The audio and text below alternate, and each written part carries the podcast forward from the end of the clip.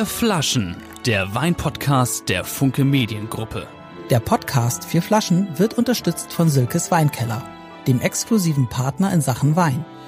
Alle vorgestellten Vorzugspakete bekommt ihr versandkostenfrei unter www.silkes-weinkeller.de. Herzlich willkommen zu einer neuen Folge der Vier Flaschen. Wie immer mit Michael Kute. Moin Moin, Servus. Moin Michi. Und der liebe Lars ist heute nicht bei uns. Ähm, er weilt im Urlaub und hat leider absolut keine Zeit. Und das ist richtig schade, denn heute verpasst er so richtig was. Erstens, dies ist eine Live-Folge vor uns sitzen etwa na, knapp 100. 5000. knapp 100 Gäste, alle ausgestattet mit Weingläsern, also ready, genau das auch mit zu verkosten, was wir hier heute trinken. Und wir sind nicht irgendwo, sondern wir sind auf See. Gerade verlassen wir Kopenhagen auf unserem Lieblingskreuzfahrtschiff der MS Europa.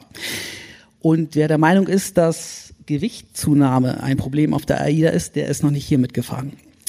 Am Freitag äh, haben uns hier zwölf Köche mit insgesamt 14 Michelin-Sternen verwöhnt und auch sonst fliegt einem hier kulinarisch einfach nur das Blech weg. Äh, und da ist unser kleiner Leckerschmecker-Podcast ja genau richtig. Wobei ich ganz kurz nur, und dann stellen die noch Wagen vor die Fahrstühle, wo ich gedacht habe, also viel auffälliger kann man das gar nicht machen, aber ich glaube, das ist für die Koffer, wenn ich das richtig verstanden habe. Aber eigentlich habe ich mich so ein bisschen ertappt gefühlt. Ja, wir haben auch schon jetzt nachts um halb eins irgendwie noch ein Club-Sandwich bestellt. Also 24 Stunden Room-Service ist, ist der Knaller. Naja, aber wie dem auch sei, äh, am meisten flasht mich heute unser Gast. Tatsächlich habe ich in meinen Tagträumen schon oft mit ihm auf einer Bühne gesessen. Dabei ging es dann um eine knifflige Frage und sehr viel Geld. Dass unser Gast aber nicht nur ein Quizshow-Moderator ist und dass er als Fernsehmoderator nicht nur alles gewonnen hat, was es im deutschen Fernsehen zu gewinnen gibt, sondern dass er auch ein hervorragender Weinproduzent ist. Das habe ich persönlich erst erfahren, als ich Teil dieses Podcasts wurde. Unser Gast hat 2010 das Weingut von Ottegrafen gekauft. Das liegt an der Saar in Kanzem.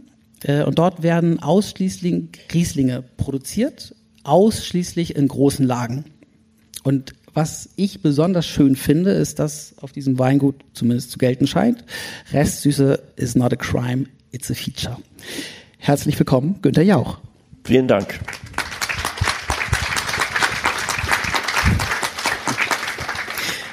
Herr Jauch, ähm, wie wird man Winzer des Jahres 2023, ohne zumindest nach einer Aussage überhaupt ein Winzer zu sein?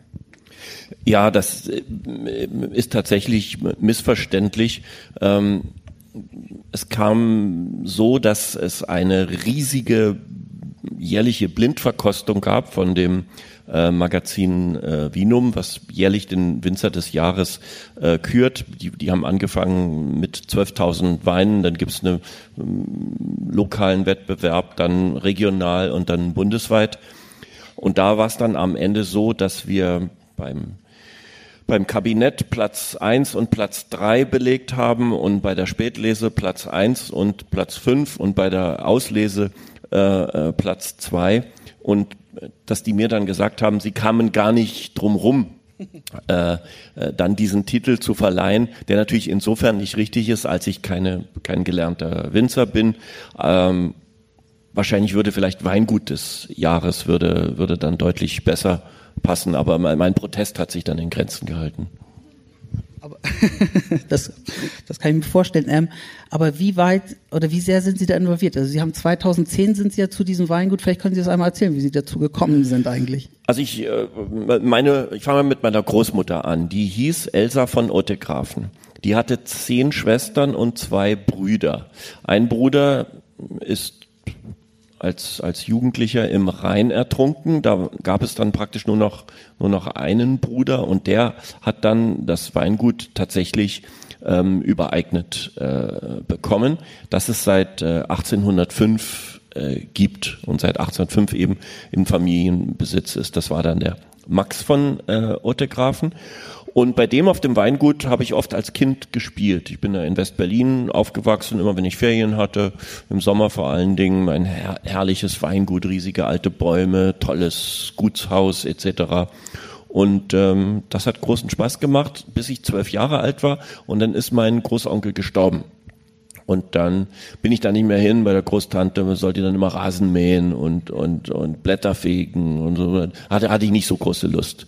Und bin dann da 40 Jahre nicht mehr hingefahren. Äh, sie hat dann noch 30 Jahre das Gut weitergeführt und hat dann praktisch auf dem Sterbebett eine Großnichte aus ihrer Familie adoptiert, um ihr den Betrieb dann übertragen zu können. Und ähm, das war dann 1995. Und damit war das Gut das erste Mal aus der direkten Familienlinie raus. Und als dann 40 Jahre nach meinem Exodus da vergangen waren, hörte ich in, in Berlin bei einem Abendessen so das Gerücht, dass dieses Weingut verkauft werden soll.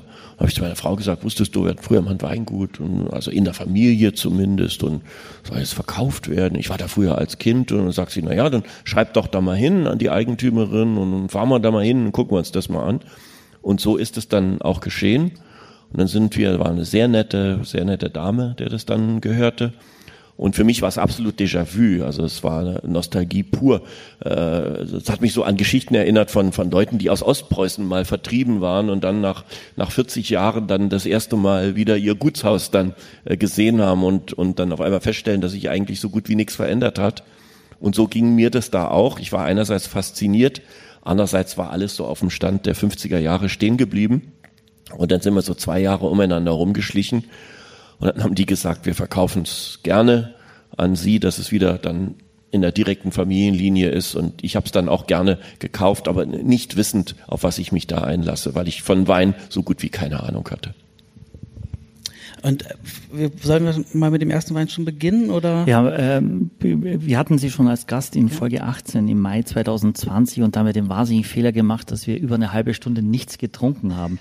Und Leute denken, was ist denn das für ein Weinpodcast? Wir labern die ganze Zeit und Schwerer da gibt nichts zu trinken. Ja. Deswegen können wir gern den ersten Wein schon einschenken. Das ist der Riesling Max. Ähm, ich möchte kurz einhaken, äh, Herr Jauch. Sie haben jetzt gerade gesagt, wenn wir das gewusst hätten, hätten wir es nicht gemacht. Was heißt denn das so, genau? So, so habe ich nicht gesagt. Okay, also. ich, ich habe gesagt, wir wussten nicht, auf was wir uns da äh, äh, einließen. Aber äh, das heißt nicht, dass wir es also rückblickend nicht nicht gemacht hätten. Äh, ganz bestimmt nicht. Was sind denn die, die also die, die, diese romantische Vorstellung, man sitzt am Weinberg und äh, guckt über seine Reben und sagt, Schatz, alles unser und, und die Sonne geht ja. unter und man hat so einen ja. Riesling in der Hand.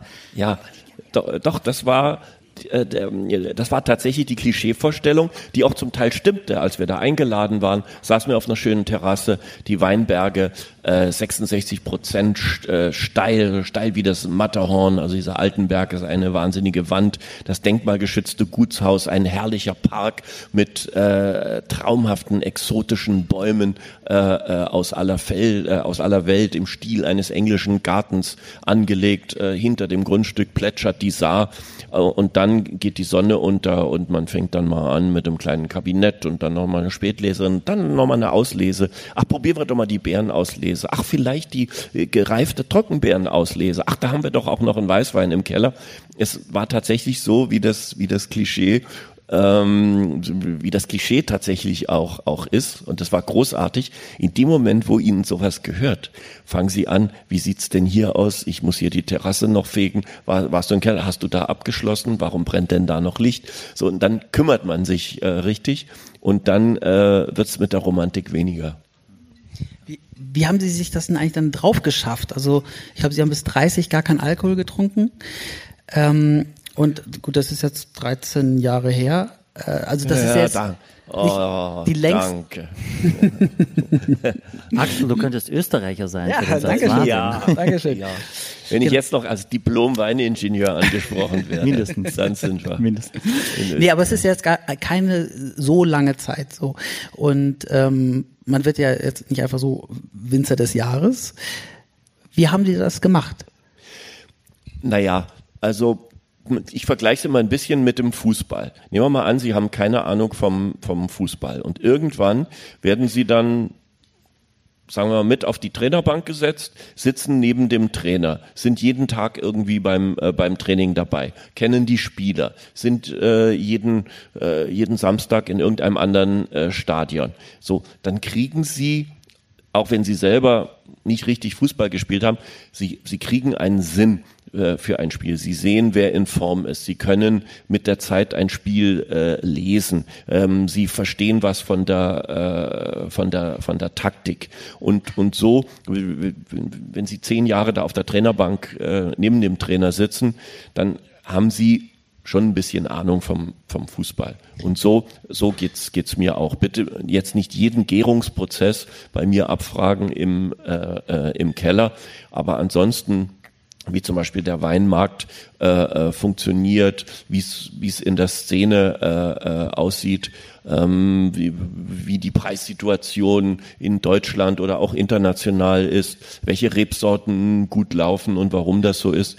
Also das, das lernen sie einfach im Laufe der Zeit. Und dieses sind so, so äh, dieses sensorische, also haben Sie sich dann irgendwie äh, eingeschlossen wochenlang und jeden Wein durchprobiert oder haben Sie mit, mit irgendwelchen Ölen gearbeitet? Also wie haben Sie sich das raufgeschafft? Also vermehrtes Trinken ist tatsächlich hilfreich. Äh, das kann man dann, äh, ist tatsächlich auch immer ein, ein, ein gutes Alibi. Ähm, ich sehe auch alle haben jetzt was im Glas. Sollen wir mit dem ersten ja. dann gleich anfangen? Also das ist unser, wollen Sie sagen oder? Nein, das ist Ihr Wein. Ähm, das ist unser Gutsriesling. Ich behaupte immer, so die Qualität eines, eines Weingutes kann man eigentlich am, am ehesten am, am Gutsriesling äh, erkennen. Das ist unser äh, meistverkaufter äh, Wein. Den habe ich, der hieß früher mal Maximus. Wer Latein kann, Maximus heißt der Größte. Der wurde dann immer als unser bester Wein angesehen war aber der Gutswein und dann habe ich einfach das Imus habe ich weggenommen und dann war es der Max und Max war mal eben mein Großonkel und äh, der trägt jetzt praktisch dann den Namen. Und das ist ein ein wie ich finde perfekter äh, Essensbegleiter. Das ist ein klassischer trockener Riesling ähm, von der von der Saar, sehr straight vergleichsweise für einen trockenen Wein wenig Alkohol mit ähm, 11,5 Prozent, äh, aber eben gerade als als äh, trockener Wein äh, passt er im Grunde zu den zu den meisten äh, Essen hat so eine so eine äh, Aprikosennote äh, ähm, ist im im Schiefersteilhang ähm, ausgebaut und schon dieser in Anführungsstrichen einfache Gutswein ähm, besteht ausschließlich aus Trauben aus sogenannten großen Lagen. Große Lage ist die höchste Qualitätsstufe, die Sie in Deutschland haben können. Und selbst beim, beim Gutswein kommen also alle Trauben bei uns aus großen Lagen, weil wir, schreckliches Schicksal, nur insgesamt vier große Lagen haben, also ausschließlich große Lagen.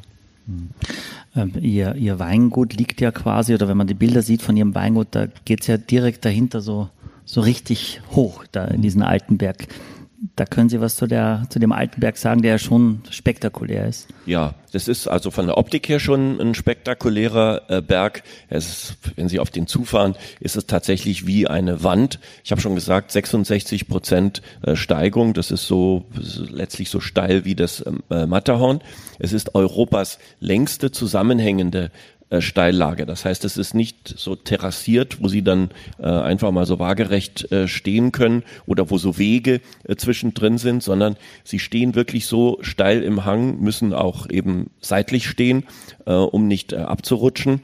Ähm, das klingt alles sehr romantisch, bedeutet aber im Klartext, es können keine Maschinen äh, in diesen Berg. Es muss alles mit der Hand gemacht werden. Jetzt könnte man sagen, na ja, was hilft mir das im Glas? Äh, ob, ob der Wein, ob die Trauben nun von Hand gelesen worden sind oder auch bearbeitet worden sind oder von Maschinen. Ich behaupte, das kann man schon äh, merken. Da geht tatsächlich jede Traube mehrmals äh, durch die durch die Hände der äh, der Lesemannschaft und das ist etwas völlig anderes als wenn irgend so ein Vollernter äh, in der Flachlage einmal so durchrüttelt und dann ist alles hinten drin und wird dann entsprechend im Weingut äh, abgeladen. Also selbst wenn bei uns die Trauben dann ins Weingut kommen, beginnt das sogenannte Piddeln. Dann wird also wird einzeln nochmal jede jede Traube rausgenommen. Äh, wenn sie zum Beispiel dann schon so eine so fast so rosinenartig eingetrocknet ist, dann geht es in ein extra Eimerchen. Das ist dann der Rohstoff für die sogenannten Trockenbeeren äh, auslesen. Und so wird eben eine ganz genaue Selektion, man nennt es dann Selektionstiefe, durchgeführt und das spüren sie am Ende als Qualität im Glas. Also wenn ich jetzt äh, Steillage irgendwie auf einem Weinetikett sehe, dann weiß ich, dass das eigentlich ein guter Wein sein muss, deswegen? Ja, nicht nicht zwangsläufig. Es gibt natürlich Steillagen, wenn das wenn die Steillage nach Nordosten geht, dann äh, äh, hilft hilft das hilft das auch nichts. Und wenn und wenn sagen wir mal die Arbeiten im Weinberg äh, nicht schon das ganze Jahr über äh, ordentlich gemacht äh, worden sind, äh, dann auch nicht. Aber ähm, wenn Sie wissen, dass komplett eine Handlese stattgefunden hat, dann ist es doch ein relativ starkes Indiz für die Qualität eines Weines. Welchen Stellenwert hatten äh, das Weingut äh, in Ihrem Leben? Also Sie haben ja sicherlich noch ein paar andere Sachen zu tun. Und doch sind Sie hier auf diesem Schiff und äh, auf vielen Messen und sehr präsent. Ja, also wenn ich, wenn ich irgendwas mache, äh, will ich es vernünftig machen. Und das ist ja nun auch etwas aus der Familie, wo ich aber nie damit gerechnet habe, dass, dass mir das irgendwann zufällt. Ich musste es zwar zurückkaufen, aber es ist ja trotzdem eben aus der, ähm, aus der Familie und nicht einfach nur vererbt und dann wollte ich einfach auch was draus machen. Und dieses Weingut war in einem Dornröschenschlaf. Also man muss bedenken, als mein Großonkel starb in den, in den 60er Jahren, da war die Großtante, äh, da war sie schon fast 70 Jahre alt. So, und hat dann das Weingut geführt, bis sie 95 war. Und dann äh, die nächste Eigentümerin hat es mir dann verkauft, da war sie auch schon 70 Jahre alt. So, und äh, das heißt, das war das war ein bisschen im, vor, vor 100 Jahren oder ich sage mal vor gut 100 Jahren waren unsere Weine tatsächlich die teuersten der Welt. Das wissen wir von alten Hotelkarten, das wissen wir von äh, äh, Kreuzfahrtschiffen auch, das wissen wir von Königshäusern, wo dann die Weine Kredenz waren. Da waren tatsächlich die Rieslinge von Dassar und insbesondere unsere Weine, kann man nachlesen, kostete eine Flasche vier Goldmark. Und die teuersten Weine aus Frankreich, Frankreich im Grunde önologisch der einzige Konkurrent, Spanien, Italien spielte keine Rolle. Die neue Welt, Neuseeland, Amerika gab es noch nicht, kosteten die Weine ungefähr eineinhalb äh, Goldmark. Das war die goldene Zeit ähm, des deutschen äh, Rieslings, insbesondere eben leicht süße Weine, wie wir sie gleich noch probieren werden. Kabinette und Spätlesen äh, waren da weltweit begehrt. Mein Großonkel hat mal festgehalten, ich muss ein Prozent des Weines, was das Weingut herstellt, verkaufen, um 100 Prozent der Kosten zu decken. Also die hatten, das ist eine Rendite von 99 Prozent gewesen. Das schaffen sie heute nur noch mit Drogenhandel, Prostitution und beim Fernsehen. Die da. Darf ich fragen, was Sie bekommen für diesen Auftritt? ja, also ähm, da, da funktioniert eine Rendite von, von 99 Prozent, sonst, sonst äh, nicht mehr. Hm zu den Kosten jetzt, wenn wir, wenn wir schon dabei sind. Jetzt ist es so, Sie haben nur Steillagen, das heißt, äh, nur Menschen müssen sehr oft in diesen Weinberg mhm. hineingehen. Man kann ja auch runterrechnen quasi, wie viel äh, Stunden pro Hektar, äh, dann das ist ja eine rein kaufmännische Geschichte. Nun steigt ständig der Mindestlohn, keiner hat irgendwelche Leute, die sind immer krank. Wie, wie rechnet wie rechnet sich das das Ganze überhaupt? Sie haben völlig Sie haben völlig recht. Darin manifestiert sich tatsächlich auch, ich habe eben von der Qualität der Handarbeit äh, gesprochen, aber kostet natürlich unfassbar viel mehr Geld, bis hin auch zu so klimatischen Risiken. Wenn so während der äh, Ernte es auf einmal wahnsinnig warm wird und es gleichzeitig regnet, dann faulen ihnen die Trauben weg, so schnell können sie gar nicht schauen. Wenn sie dann Vollernte haben, sagen sie, der soll jetzt mal äh, äh, in, der, in der Stunde sollte jetzt mal zwei Hektar in der Nacht mit Flutlicht abernten, bevor es ab morgen früh dann zu regnen anfängt. Da geht es. Bei uns geht das nicht. Sie haben dann eine Lesemannschaft und dann äh, ist eben der Rest der Ernte äh, ist dann weg. Das heißt, ja, die Kosten sind sind äh, sind erheblich, aber ähm, mir hat jetzt mal einer gesagt, äh, was ist der was ist der schlimmste Monat für einen Winzer? Habe ich gesagt, ja, weiß ich nicht. Ja, es ist der Februar, hat er zu mir gesagt, da kann er nur 28 Tage jammern. Und äh, deswegen äh, will ich gar nicht jammern, aber klar, diese, diese ganzen Dinge machen so ein Produkt teurer, wobei ja interessanterweise, wenn Sie es international sehen, die Leute sagen, deutscher Riesling Viel ist, zu günstig. Ist, ist viel zu günstig. Völlig richtig, Ja. sehe ich auch so, ja. Aber äh, kriegen Sie leichter Leute, weil die Leute es toll finden, dass der Chef mal rumläuft und man sagt, hey, ich arbeite für, oder ist den, den wurscht, ob er jetzt für Sie oder für Van Volksem oder für wen anders arbeitet, weil ähm, diese gleichen Trauben und der gleiche Boden und Also was die, was die Lesemannschaft angeht, ist es so, dass die seit, also ich glaube, den, den letzten deutschen Lesehelfer gab es bei uns auf dem Gut vor, glaube ich, vor, vor über 20 Jahren. Da war eine ältere Dame, die wollte immer unbedingt noch äh, mit dabei sein. Ansonsten sind es über viele Jahre ausschließlich äh, Polen äh, gewesen. Bei denen ist der Lebensstandard aber inzwischen auch so ähm, äh, gestiegen, ähm, dass es mittlerweile äh, Rumänen äh, auch sind, also Polen äh, und Rumänen. Ähm, Polen wahnsinnig pfiffige Arbeiter, wenn ihnen da irgendwo mal ein Traktor kaputt geht, äh, beugen sich drei Polen drüber.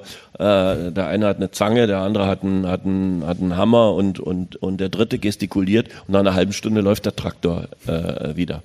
Bei den Rumänen, die kriegen es mit dem Traktor oft nicht so gut hin, aber sind wahnsinnig fleißige Arbeiter, wenn man sie also entsprechend angelernt hat und ihnen und ihnen das zeigt, äh, wie das geht. Also das heißt, unsere äh, Lesemannschaft und die ist eben im Wesentlichen, was die Polen angeht, seit seit über 20 Jahren dieselbe und was die Rumänen angeht, seit ungefähr 10, 12 Jahren dieselbe. Wahnsinnig fleißige äh, gute Arbeiter, ohne die wir, die auch alle bei uns im, im Gutshaus mitleben, ähm, ohne die wir das so nicht hinkriegen würden. Ähm, ich kenne, muss ich ganz ehrlich sagen, also deutsche Lesehelfer, außer manchmal haben Studenten Lust äh, äh, zu kommen oder was zu machen oder manche sehen noch so diese Romantik äh, der Weinlese. Wenn dann aber so ein Schieferhang sich mal äh, im goldenen Oktober äh, nochmal so auf 35 Grad aufheizt, dann geht's mit der Romantik auch so langsam vorbei. Nee, vorbei. Ich gehe noch mal kurz auf den Max ein, glaube ich, bevor wir dann weitermachen. Äh, Ich versuche mal mit Ihnen mitzugehen. Ist ja meistens, wenn jemand dann so vorerzählt, dann riecht man auf einmal auch Sachen, die man vorher noch nicht so gerochen hat in seinem Leben. Oder Da in tue ich mich Moment. übrigens sehr hart Ja. mit diesen Sachen. Also für mich war mal das Größte, war mal, als, als mal einer sagte, hm, hm, ich rieche hm, in der Nase ein Hauch von durchgerittenem Damensattel. als ich das einmal gehört habe, dachte ich, ich, ich spare mir diese, diese Geschichten, aber Sie haben vielleicht Nein, Sie haben ja, Sie haben ja durchaus dieses, diese Steinobst, diese Aprikose. Für mich ist viel Zitrone da, also richtig so Zitronensaft auch in der Nase. Feuerstein, sagen manche. Feuerstein, ja, ja. Ja. Das ist auch gut. Was, was gibt's noch so aus Ihrer Erfahrung, dass Leute, also ich versuche tatsächlich das, was ich jetzt erfühle und erschmecke, äh, wiederzugeben. Ich habe auch so ein bisschen was Kräutriges. Diese 11,5 Alkohol trifft ja komplett den Zeitgeist. Die Menschen wollen ja eigentlich Weine haben, die recht wenig Alkohol haben. Ja. Das ist eine bewusste Entscheidung, dass sie das so niedrig haben möchten oder das, weil es die Natur halt so hergibt. Naja, die Saar hat viele Jahre äh, früher gehabt, da sind die Jahrgänge gar nicht richtig äh, äh, ausgereift. Das, das gab es also schon äh, äh, eine, eine Zeit lang. Und der Klimawandel hat der Saar, die als kühlere Schwester der Mosel gilt, wir sind so 18 Kilometer von Trier entfernt, ähm, hat, hat, hat der Klimawandel hat der Saar wahnsinnig äh, genutzt. Ähm, also ähm, die, die Jahrgänge reifen äh, wunderbar, äh, reifen wunderbar aus, während das in anderen Regionen, ja zum Teil, wo die Sonne dann so draufbrunst, werden die Weine, sie werden breit, sie werden fett und, und, und, und sie kriegen etwas, also äh, et, etwas negativ burgundisches äh, ähm, würde ich sagen. Und das ist tatsächlich nicht mehr der, der Trend. An der Saar sind sie jetzt sehr, sehr präzise, sehr kühl, sehr schlank, äh, sehr, sehr äh, kristallartig und ähm, und das trifft tatsächlich den äh, den Zeitgeist. Ich sage aber immer ein großes Aber dazu, wenn es mit dem Klimawandel so weitergeht und wenn zu den, sagen wir mal, 1,52 Grad, die so in den letzten Jahrzehnten es auch an der Saar wärmer geworden ist und was unseren Weinen geholfen hat, wenn es so weitergeht, wenn ich also, wenn wir in 20 Jahren, sagen wir mal, nochmal zwei Grad mehr haben, dann glaube ich, ist es das Ende des Rieslings äh, an der Saar. Dann werden wir alle in Richtung Spätburgunder, Rotweine äh, etc. Äh, gehen müssen ähm, und, und werden aber diese diese Art von, von klassischen, schlanken, schönen, präzisen Riesling werden wir äh, nicht mehr hinkriegen. Mhm. Genau, Sollen also, wir den zweiten schon mal ausschenken? Ja. Selbstverständlich. Also am Gaumen habe ich dann noch äh, sehr viel Aprikose, also wie so ein Aprikosenkuchen oder das im Mund ja. bleibt, wenn ich den Wein runtergeschluckt habe. Also diese Aprikose ist etwas, was mich wirklich ständig begleitet. Ähm, bitte nicht ganz so viel ne, ein, einschenken. Mhm. Ähm, wir haben auch noch so Gefäße quasi, wenn das zu viel ist und wenn Sie sagen, ich gehe aber eh gleich danach schlafen, dann können Sie natürlich alles austrinken. Ähm, und wir machen jetzt einen Sprung quasi vom Einstieg zur Top-Qualität im trockenen Bereich. Mhm. Und es gibt aus ihrer Top-Lage Altenberg ein großes Gewächs aus dem Jahrgang 2020. Mhm. Großes Gewächs, die höchste Qualität an trockenen Weinen innerhalb des VDPs. Mhm. Eine große Lage. Äh, und davor hatten wir den 22er Jahrgang. Wenn Sie diese beiden Jahrgänge vergleichen, wo gibt es Parallelen und was ist in dem einen besser oder in dem anderen? Also großes Gewächs ist tatsächlich wie Sie sagen, die, die äh, höchste Stufe wird oft abgekürzt äh, auf der Flasche dann mit GG. Vielleicht ganz grundsätzlich für die, die und mir ging es ja jahrzehntelang auch so, äh, vor einem Weinregal stehen und, und gar nicht wissen, wo soll man denn nun hingreifen. Ähm, wenn Sie äh, oben äh, äh an, der, an der Flasche ähm, einen Adler sehen äh, bei deutschem bei deutschem Wein, dann gehört dieses Weingut zu den 200 landläufig gesehen besten Weingütern in Deutschland, die im Verband der Prädikatsweingüter organisiert sind. Da gibt's immer, manchmal sind es 197 Weingüter, manchmal sind es 202, aber eigentlich pendelt das immer nur so ganz knapp um, um die 200 und die dürfen diesen Adler da oben drauf machen. Und die höchste Qualität, die bedeutet, es sind in den besten Lagen nochmal eben die allerbesten Parzellen. Äh, es ist nochmal so, dass äh, entsprechend die Erträge äh, sehr stark begrenzt sind, damit da tatsächlich äh, das Beste in den, in den Trauben sich am Ende äh, findet. Und dazu müssen sie die Erträge natürlich äh, auch entsprechend begrenzen und die Rebe nicht einfach nur äh, wachsen lassen. Es sind sehr oft natürlich auch alte Reben, ähm, die entsprechend wurzeltief ähm, im, im Schiefer gründen. Und ähm, das ist dann nochmal noch mal was, was ganz Besonderes und das darf sich dann eben GG großes Gewächs nennen. Wie viel trockene Weine und wie viel restsüße Weine verkaufen Sie? Oh. Das war interessant. Also vor 100 Jahren waren die restsüßen Weine weltweit wahnsinnig begehrt. Dann kam ja irgendwann mal der Glykolskandal, natürlich aus Österreich. und ähm, dann hat keiner mehr äh, Weine mit einer gewissen Restsüße kaufen wollen, ähm, sondern hat immer nur geschrien und bis heute machen das viele im Restaurant, auch um auf der sicheren Seite zu sein, die rufen trocken, trocken, trocken, trocken, damit dann nur ja nichts äh, passieren kann. Als ich das Weingut übernommen habe, waren 80 Prozent unserer Weine, die wir verkauft haben, trocken und 20 Prozent waren restsüß. Ich habe sehr äh, für die restsüßen Weine äh, gearbeitet in den letzten 13 Jahren und bin jetzt soweit, dass zwei Drittel unserer Weine trocken sind immer noch und ein Drittel äh, restsüß. Wenn ich es irgendwann mal auf 50-50 ähm, kriege, bin ich ein glücklicher Mensch. Der Mann, der bei uns um die Ecke äh, wohnt, zwei Kilometer weiter, Egon Müller, verkauft ausschließlich restsüße Weine und äh, der ähm, stellt die teuersten Weißweine der Welt her und bei dem kostet zum Beispiel eine Flasche Kabinett jetzt in der Versteigerung, also das war im letzten Jahr in der Versteigerung in Trier, kostet eben dann 400 Euro. Aktueller Jahrgang. Woran liegt das? Also ich meine, das ist ja Woran liegt das? Das ist, das ist tatsächlich dessen Namen. Der heißt Egon Müller. Jeder, die beten immer darum, dass, dass, dass, es, dass sie wieder, dass wieder ein Sohn kommt in der Familie. Der, der heißt immer Egon. Er hat auch einen Sohn, er ist auch wieder Egon.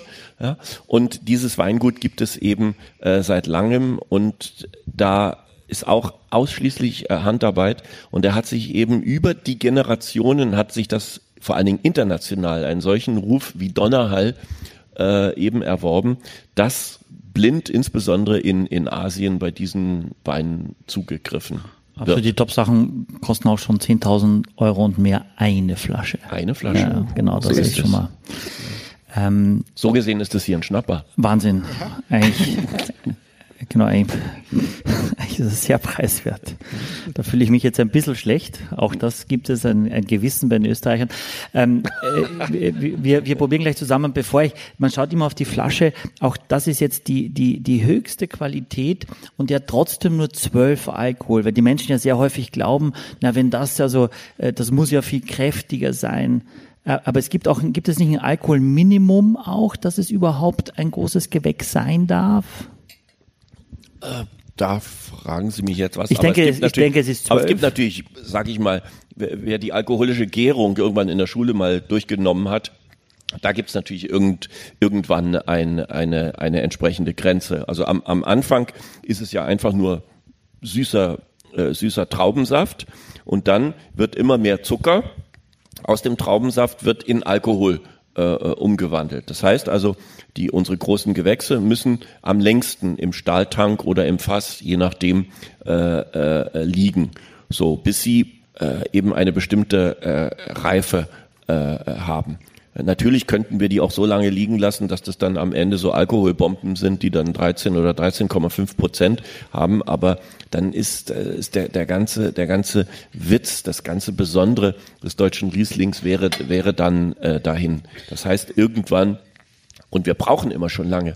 Normal, früher haben wir immer äh, nach einem Jahr unser großes Gewächs vorgestellt und unsere Weine sind fast immer nicht fertig geworden. Warum? Weil alle unsere Weine spontan vergären. Wir arbeiten nicht mit Reinzuchthäfen. Wir, wir helfen nicht nach. Wir sehen nicht zu, dass wir mit irgendwelchen Pülverchen äh, dem Wein jetzt klar machen, jetzt musst du aber nächste Woche äh, fertig sein. Sondern äh, der Wein holt sich ähm, praktisch die, die, die natürlichen Hefen, die in der Luft äh, in so einem Weinkeller sind, die holt er sich und manchmal arbeitet er schnell und manchmal arbeitet er langsam. Und wir sind immer in Druck gekommen, so dass ich vor ähm, zwei Jahren gesagt habe, oder vor, vor drei Jahren war es, ich mache diesen Heckmeck nicht mehr mit. Ich lasse jeden unserer großen Gewächse zwei Jahre Zeit zu reifen, bis wir dann den Jahrgang äh, äh, vorstellen. Das heißt also, wir werden jetzt ähm, in 2000, äh, in, jetzt in 2023 werde ich das große Gew äh, äh, in 2023 werde ich das große Gewächs von 2021 erst vorstellen und nicht äh, das von 2022, Das- um den Weinen einfach die Zeit zu geben, die sie brauchen. Klar, das heißt, das ist der aktuelle Jahrgang. Richtig? 20 ist, ist- der aktuelle Jahrgang. Das ist der aktuelle Jahrgang und im September werden, wenn unser großes Gewächs das schafft, sieht im Moment ganz gut aus, ähm, werden wir dann ähm, das, 21. den 21er Jahrgang. Aber erleben Sie nicht auch in Deutschland, dass die Leute immer sagen, habt ihr noch nicht den frischen, habt ihr noch nicht Ja, den... äh, da- das ist die Hölle. Das ist die Hölle, dass dieses, dass diese Klischeevorstellung äh, existiert.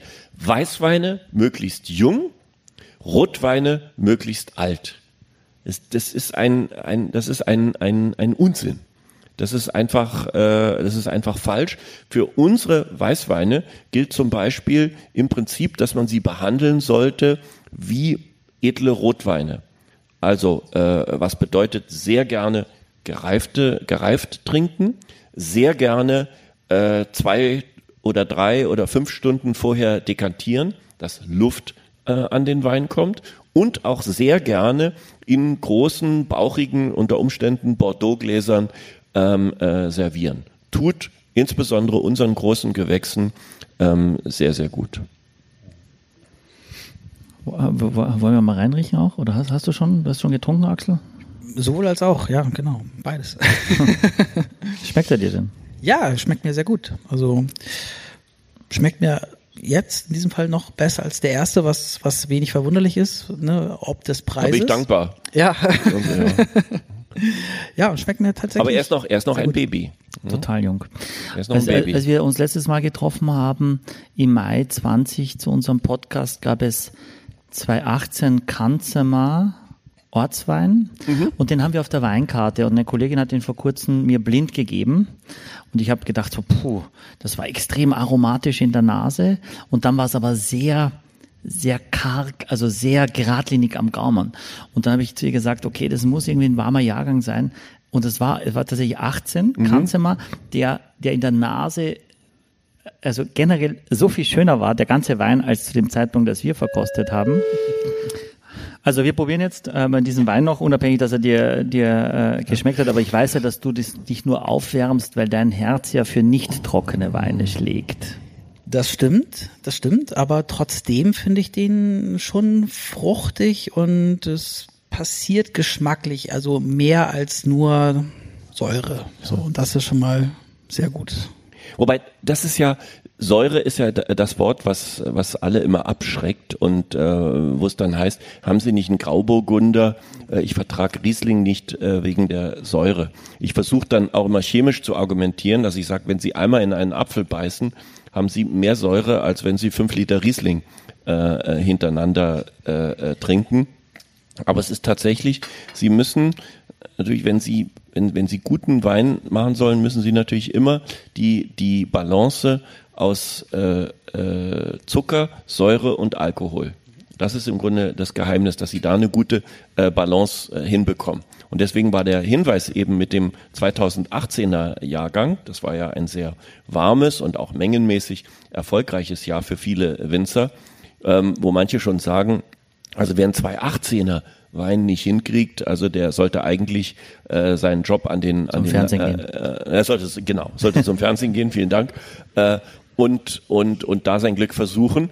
Aber da ist tatsächlich äh, was dran, dass ähm, Weingüter, mh, die die richtig was auf sich halten, die müssen eigentlich in den Jahren, in den, bei den Jahrgängen, wo alles etwas schwächer läuft, da müssen sie zeigen, was sie können. Und da müssen sie vor allen Dingen auch den langen Atem haben. Denn es ist ja schon richtig, ein, ein großes Gewächs, man kann das so äh, hinstylen, dass es also sofort zugänglich ist, wenn man da eben irgendwie dran rummanipuliert. Aber ich habe mal den Satz gehört, ein großes Gewächs, das sofort und auf Anhieb und im ersten Jahr zugänglich ist und alle begeistert, das ist kein großes Gewächs, sondern ein großes Gewächs ist eben eins, das auf die, auf lange Sicht eben immer schöner wird, äh, für viele Jahre, eigentlich Jahrzehnte haltbar äh, sein muss und, und im Grunde ähm, ja in, in, in jedem Jahr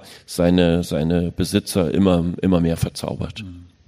Das klingt schon ein bisschen wie der Captain, oder? ein wenig. Die Stimme, die Stimme, ja, ja. die Stimme, die, das die stimmt. Stimme Jetzt, wenn ich die Augen zumache, so eigentlich, eigentlich genauso, ehrlicherweise.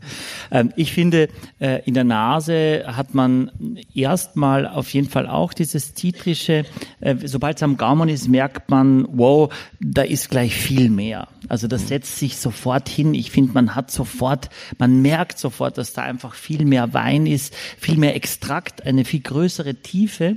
Man, man spürt eine Spannung, also ein bisschen ein Gerbstoff auch, also eine leichte, eine leichte Bitterkeit, die einfach äh, eine, eine gewisse Phenolik, die einfach zeigt, wie viel Kraft da ist, obwohl er nur zwölf Alkohol hat. Und dann habe ich jetzt in dem Fall, ich habe es mir, ich habe so ein bisschen äh, Salbei, so, so ein bisschen Fenchel, also wirklich auch eine viel größere Komplexität als bei diesem Max dann sofort, was ich für mich äh, was ja auch so sein muss. Der Wein kostet, äh, Herr Jauch, sagen Sie nichts, äh, 36,90 Euro. Ähm, Und ähm, das ist natürlich äh, mehr, aber es ist schon die absolute Oberklasse. Da kriegen Sie im Chablis wenig Brauchbares oder, äh, oder im Puligny Morage eigentlich gar nichts und äh, im Cordon Charlemagne nur die leere Holzkiste. Ähm, das heißt, im internationalen Vergleich ist das etwas, was Sie heute kaufen können und wunderbar in 20, 25 Jahren genießen können. Ich frage mich aber, wenn Sie jetzt schon sagen, wir gönnen uns den Luxus, das zwei Jahre später raufzubringen, was ja toll ist, ähm, das kostet ja auch Geld. Ich meine, wenn man das heutzutage bei der aktuellen Verzinsung, äh, sind das ja zehn Prozent in zwei Jahren, äh, ja. geht ja nicht anders. Ja, also sagen wir mal so, Sie kennen ja alle den, den Hollywood-Schriftzug in den, in den Bergen. Und ähm, ich hatte irgendwann tatsächlich mal vor, im, im Kanzler äh, Altenberg auch so in ähnlich großen Lettern Danke RTL in den, in den Weinberg reinzuschreiben. geht aber auch aus Denkmalgründen äh, äh, geht das geht das überhaupt nicht. Ähm, also es ist tatsächlich so, ohne sagen wir mal, meinen, meinen anderen beruflichen äh, Hintergrund hätte ich ähm, das, das Gut, was ja eben auch nicht auf, auf dem aktuellen Stand war, hätte ich so nicht äh, äh, übernehmen und auch so nicht äh, tragen können. Ähm, und das so gesehen ist das, ähm, wie soll ich sagen, es ist eine, es ist eine, eine Leidenschaft, ähm, wo ich, wo ich nicht jeden Tag äh, nachrechne, aber wo ich natürlich trotzdem möchte, dass das ähm, dass es irgendwie eben anerkannt wird, die, die, die Qualität entsprechend auch und das, und dass ich mich da im Markt, dass ich vielleicht als günstig gelte, aber nicht irgendwie als Billigheimer. Hm. Sie haben ja, äh, als Sie das letzte Mal bei uns im Podcast waren, da haben wir auch über Weine bei Aldi gesprochen. Äh, wie ist die Geschichte eigentlich weitergegangen? Also Ganz kurz, mich hatte äh, Aldi schon längere Zeit, vor vielen Jahren, äh, gefragt, ob man nicht irgendwie eine Kooperation machen könnte. Da habe ich gesagt, Leute, wir machen 100.000 Flaschen im Jahr auf unserem Weingut. Das hört sich viel an, aber bei Aldi wäre das nach sechs Stunden äh, ausverkauft. So, ja, aber können wir nicht trotzdem zusammen? Dann habe ich gesagt, okay, ich entwickle einen Ehrgeiz, dass ich zusammen mit meinem Kellermeister einen Weißwein und einen Rotwein entwickle, nicht aus unseren Trauben, weil das mengenmäßig überhaupt nicht ansatzweise zu schaffen ist, sondern von anderen Weingütern äh, äh, in Deutschland, einen Weißwein und einen Rotwein, wo auch der Einsteiger, der Neuling, der das erste Mal vorm Regal steht, im Grunde bedenkenlos zugreifen kann und und und und da eine ordentliche äh, Qualität hat als Einstieg, weil ich mich selber auch erinnern kann, wie ich angefangen habe, mal mit mit einem Rotwein oder mit einem Weißwein. Da habe ich nicht mit 10 oder 12 oder 15 Mark bin ich da eingestiegen, ne? natürlich nicht. So und das hat auch sehr gut geklappt. Es hat, es gibt, es hat da wirklich ein Problem gegeben. Die Leute haben es immer, haben diese Weine immer mit unserem Wein auf dem Weingut von Ottegrafen verwechselt. Ich habe gefühlte 100.000 Interviews gegeben um das genau alles auseinanderzuhalten. Es hat überhaupt nichts genutzt.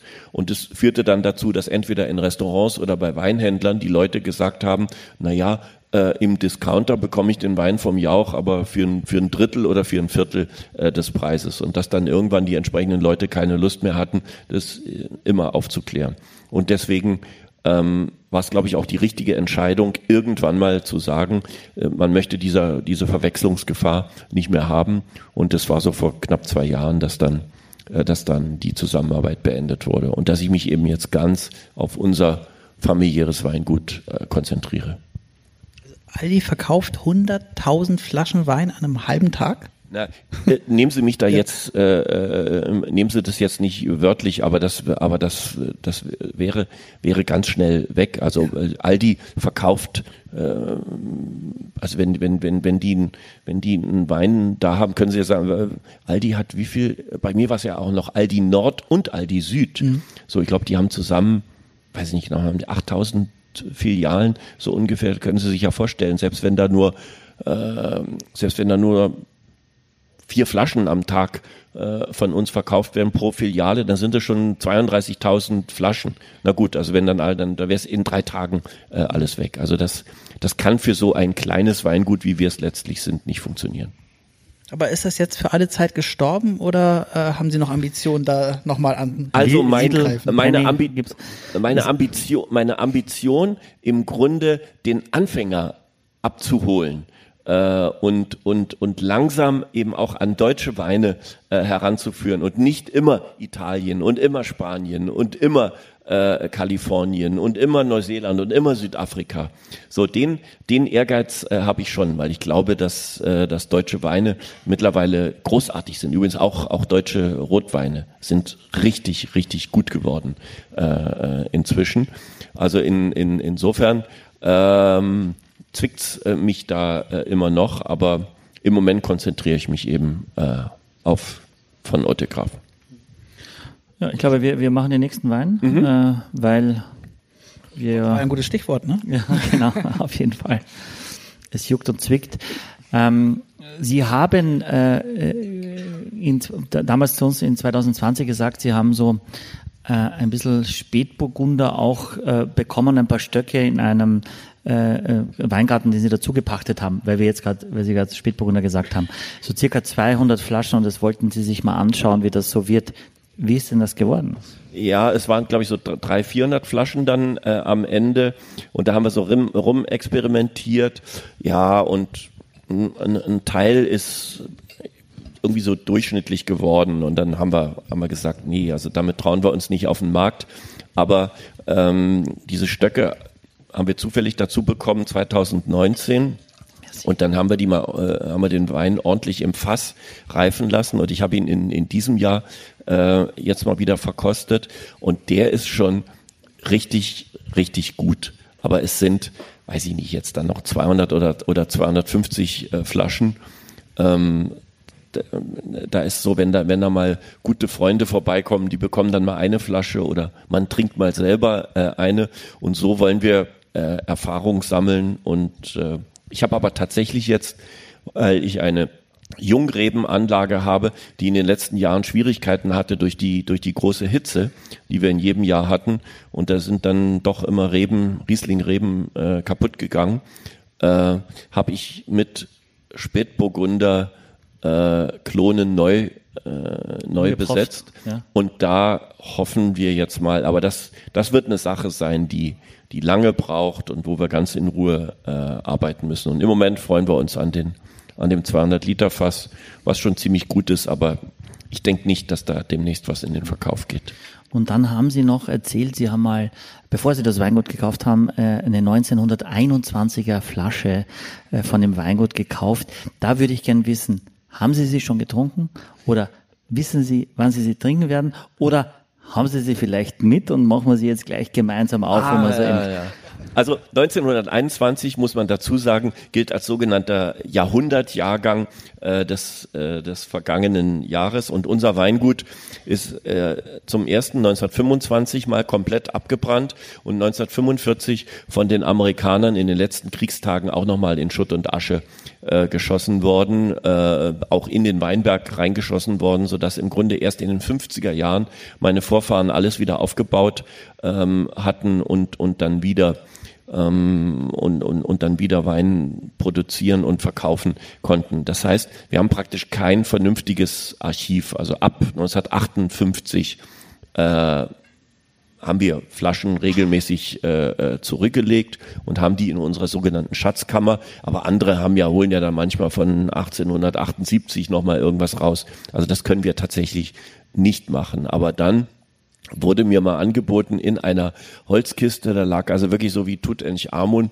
lag eine Flasche von uns 1921er und die habe ich glaube ich gegen, äh, ich weiß gar nicht, 36 aktuelle Spätlesen von uns eingetauscht und äh, die liegt also jetzt in der Schatzkammer wird aber von mir nicht angerührt, wird manchmal vorgezeigt, wenn jemand kommt und wenn er ein Foto machen will und was haben Sie denn da noch? Und bei dem Jahrgang sagen eben alle immer A und O, aber ich habe den Anlass noch nicht gefunden, mich wirklich an diese Flasche äh, heranzutrauen. Es ist ein bisschen auch die Angst dabei, man macht die auf und sie ist und es ist nichts mehr. Und es ist nichts mehr. Ja. So und dann erzählt man lieber und zeigt die ganz ehrfürchtig in der Holzkiste und sagt, oh, ganz was Tolles, als dass man womöglich zugibt, äh, die ist nichts mehr. Oder man trinkt sie mit den falschen Leuten, das wäre ja noch schlimmer. Das Risiko würden wir heute nicht eingehen, weil wir die Richtigen sind. Ne? Absolut. ähm, jetzt haben wir 2022 Kabinett Riesling Feinherb mit nur neun Alkohol. Das Wort Feinherb, wie finden Sie das ja auch? Ja, es ist furchtbar, wie sich der deutsche Weißwein äh, immer drückt um die richtige Bezeichnung, wenn es nicht ganz trocken ist. So, da, da gibt's ja mal halbtrocken. Halb ist natürlich wieder so ein bisschen abwehren. Fein herb, oh herb ist ja auch nicht so. Dann, äh, dann gibt's werden wir gleich dann sehen beim, beim nächsten, den Begriff Restsüß. Ja, Reste ist auch, wer, wer trinkt schon gerne Reste. Äh, süß ist dann auch wieder, nee, Zucker um Gottes Willen und ich werde ja dick und süß heißt ja dann auch, da ist viel Alkohol drin. Also es geht alles durcheinander und äh, insofern äh, ist wirklich die, die, die Begrifflichkeit äh, ist ein ist ein bisschen ähm, das Problem. Für alle die, die sich in diesen ganzen Bezeichnungen, die wirklich auch verwirrend sind, sich nicht äh, so auskennen. Also feinherb heißt im Grunde ja nicht nicht so klassisch trocken, aber noch nicht so noch nicht so richtig äh, restsüß. Eigentlich für viele, die so die dann oft auch sagen, ja, aber ich, ich, ich vertrag äh, vielleicht auch Riesling nicht. Wenn die so in den feinherben Bereich äh, reingehen, dann dann ist das, äh, dann ist das äh, prima. Irgendeiner hat mal abwertend gesagt, äh, trank aber eine Flasche nach der nächsten ein, ein äh, Mädchen-Terrassen-Quatschwein sei, sei Kabinett äh, feinherb. Also das weiß ich mit Abschau und Empörung äh, zurück. Aber es ist tatsächlich ein, ein Wein, der sehr trinkig ist, ähm, wo sie Lust aufs nächste Glas, wo sie Lust auf die nächste Flasche haben und wo eben auch der Alkoholgehalt so entsprechend begrenzt ist, dass sie das auch tun können. Ähm, bei der nächsten Flasche, die wir gleich aufmachen, da hat einer hier äh, auf der MS Europa, ich glaube, der hat der, der ist der hat 20 Gläser bei mir abgeholt, hat immer gesagt, es sei noch, es sei noch für andere Leute. Und, und immer wieder, und am Ende habe ich gesagt, sie sind aber noch jetzt, also es ist doch das 20. Glas, was sie jetzt hier abholen. Da sagt er, nein, es ist das 23. Er hätte also, er hätte also mitgezählt und am nächsten Tag kam er ganz stolz an und sagte, null dicken Kopf, etc., wunderbar, er möchte es jetzt wissen, was ist das genau für einer und den, ja. den möchte er bestellen. Das ist dann aber der nächste. Aber hier im Kabinett Feinherb, das ist, äh, ja, das ist so dieses sehr schöne Scharnier zwischen trockenen Weinen und restsüßen Kabinetten, Spätlesen, Auslesen ähm, etc. Ähm, ist auch lustig, wenn Sie auf einer Weinmesse sind äh, und Winzer haben acht, neun, zehn Stunden Wein ausgeschenkt und immer Riesling und hin und her und trockene Weine vor allen Dingen wenn dann die Türen zu sind, alle Gäste draußen sind, dann versammeln sich äh, die Winzer und 50 Prozent versammeln sich vor einem Pilzfass, wo dann Pilz äh, getrunken wird und die restlichen 50 Prozent gehen zu den Kabinettherstellern äh, äh, oder oder de, den Kollegen die und Kolleginnen die die Kabinett vertreiben und sagen ich brauche jetzt einen Reparaturwein. Also die wollen alles, was der Tag so gebracht hat, wollen sie dann mit diesem Wein reparieren und so. Also wir so sagen eigentlich, dass, dass wir das trinken, um wieder nüchtern zu werden. Oder, oder so, das ist so, so die, die, die Aussage. In dem Fall ist es aber so, dass der Wein also richtig süß gar nicht wirkt, finde ich. Axel, jetzt du bist der Experte für süßen Wein. Also ich finde schon, dass er süßer wirkt als die beiden davor, ja. so. Ja. Aber jetzt nicht super süß, nee das stimmt. Also meine ist ja immer beim Kabinett. Das ist diese, es ist das, der Tanz, das Spiel zwischen Süße und Säure äh, am, am Gaumen. Da, da wird eben gekämpft und das finde ich so großartig. Immer wenn ich gefragt werde, was ist denn Ihr persönlicher Lieblingswein äh, und oder von welchem Weingut, sage ich mir völlig egal von welchem, aber das ist ein Kabinett. Das ist tatsächlich ein, ein Kabinett, das finde ich großartig. Wenn meine, wenn, wenn ich zu meiner Frau sage, sollen wir heute Abend eine Flasche, sollen wir heute Abend Wein trinken, eine Flasche Wein aufmachen, und sie sagt ja, und das wird überhaupt nicht mehr zwischen uns spezifiziert. Wenn wir nichts weiter sagen, also nicht eine bestimmte Vorstellung haben, dann machen wir automatisch so einen Kabinettwein auf passt wunderbar in die Landschaft. Immer mehr Leute mögen asiatische Gerichte. Äh, immer mehr. Beim Essen ist es für uns gar kein Problem, dieses Süße und Schärfe. Äh, zum Beispiel gerade wenn es in Richtung äh, asiatisch geht. Da, da machen wir das, da verstehen wir das. Und bei, bei Getränken, da sind wir immer beim Wein, oh, nee, für mich nur trocken, äh, etc. Da, da lassen wir das auch zu. Und deswegen ist das zum Teil auch ein, ein wunderbarer Speisenbegleiter oder auch äh, ein, ein, ein ganz toller äh, Aperitif, der Ihnen, der einen nicht am Anfang gleich, äh, gleich erschlägt. Also ich finde Kabinettweine, äh, großartige Weine, heißen übrigens Kabinettweine, weil sie früher so wertvoll waren, dass sie in einem extra Kabinett, in einem extra Schränkchen verschlossen wurden, äh, damit nicht die bucklige Verwandtschaft oder räuberische Dienstboten sich daran vergreifen. Michi, du, du hast mal gesagt, glaube ich, dass je länger man Wein trinkt, desto mehr trinkt man eigentlich trockenen Wein. Also was für mich so ein Hinweis darauf war, dass äh, ne, wenn du Weinkenner bist, dann trinkst du trockenen Wein so ungefähr. Ist das so und wie passt dann so, es ist schwierig jetzt darauf zu antworten. Nein, es ist schon so, dass man natürlich, wenn man wenn man äh, unsere große Tochter ist gerade 16 geworden, äh, darf jetzt offiziell auch einen Schluck Wein trinken und der, der Geschmack ist natürlich deutlich süßer. Das, das meinte ich. Das heißt, die junge Generation und vor allem die Generation heutzutage, die ja aufwächst, wo in jedem Lebensmittel, ob Toastbrot oder Milch oder was auch immer, wahnsinnig viel Zucker ist, ähm, tut sich eben extrem schwer mit dem trockenen Geschmack. Also die würde einen trockenen Sherry im Leben nicht runter, runter äh, kriegen. Ne? Die trinkt jetzt ähm, Wildberry Lillet, aber ist eine andere Geschichte. Ähm, und ähm, und je länger man sich damit beschäftigt, dann nervt einem die Süße beim trockenen Wein. Ja? Das heißt, ein Grauburgunder, der trocken ist, oder ein Sauvignon Blanc, der trocken ist, hat ja durchaus gerne auch mal sechs, sieben Gramm Restzucker und das nervt einen beim trockenen Wein, weil es aus meiner Sicht auch da nichts verloren hat. Was anderes ist bei einem Prädikatswein. Ja, da, da lebt der Wein ja von der Süße. Da mag ich das total. Ja, aber ich mag es nicht, wenn Weine mehr Opulenz kriegen, äh, äh, weil Süße den Leuten besser schmeckt. Äh, ich finde es dadurch sehr schnell sehr viel langweiliger und deswegen glaube ich auch, wenn man sich sehr viel damit beschäftigt, dass man bei trockenen Weinen die Stilistik mag, die durchaus trocken ist oder dieses Säure-Zuckerspiel so angepasst ist, dass einem das die ganze Flasche lang nie langweilt. Aber äh, da bin ich ja da bin ich ja sofort dabei. Aber ehrlich gesagt, dann müssten Sie ja eigentlich, was die Riesling-Traube angeht, den ganzen Tag Juhu schreien.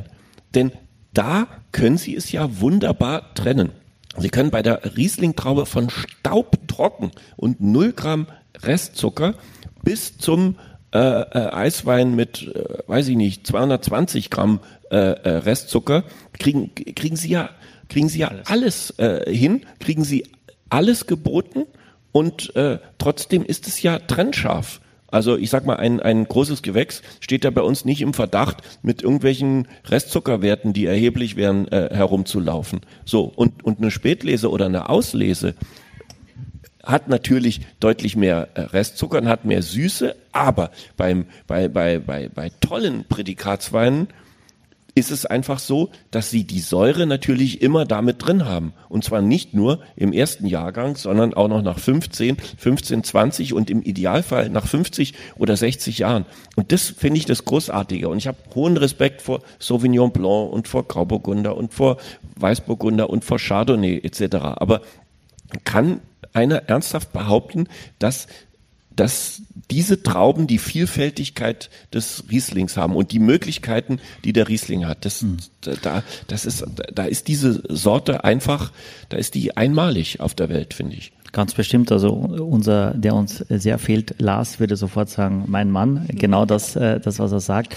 Völlig richtig. Und meine Erfahrung ist auch, dass diese Weine so nach 20, 25 Jahren, auch so ein Kabinett Feinherb, der wird gefühlt immer trockener. Also dieser Zucker und die, die Säure, das bindet sich so schön ein, dass man am Ende dann einen trockenen Wein hat, der trotzdem nur neuen Alkohol hat, oder einen gefühlt trockenen Wein. Das macht wirklich wahnsinnig was. Wenn ich jetzt im Mund das habe, diesen Wein, finde ich es eben extrem spannend. Da ist diese Süße erstmal, aber es ist sofort, sofort auch salzig. Es ist also wirklich sofort auch ein Konterpunkt. Und zwar nicht nur süß, sondern dieses Salz, das spüren Sie und Sie was ist das? Vor allem an der Seite der Zunge merken Sie sofort. Und das bringt eine, eine automatische Spannung, gleich, gleich wenn das schon im Mund ist. Und das, ich finde ich finde es richtig cool. Aber ich habe auch gefragt auf der MS Europa, Max Weber, der die Weine hier verantwortet, zufälligerweise auch Österreicher, wie viel Prozent verkauft ihr eigentlich nicht trockene Weine? Ja, auch was glauben Sie, auf den ganzen Schiffen, nicht nur hier, sondern auf den...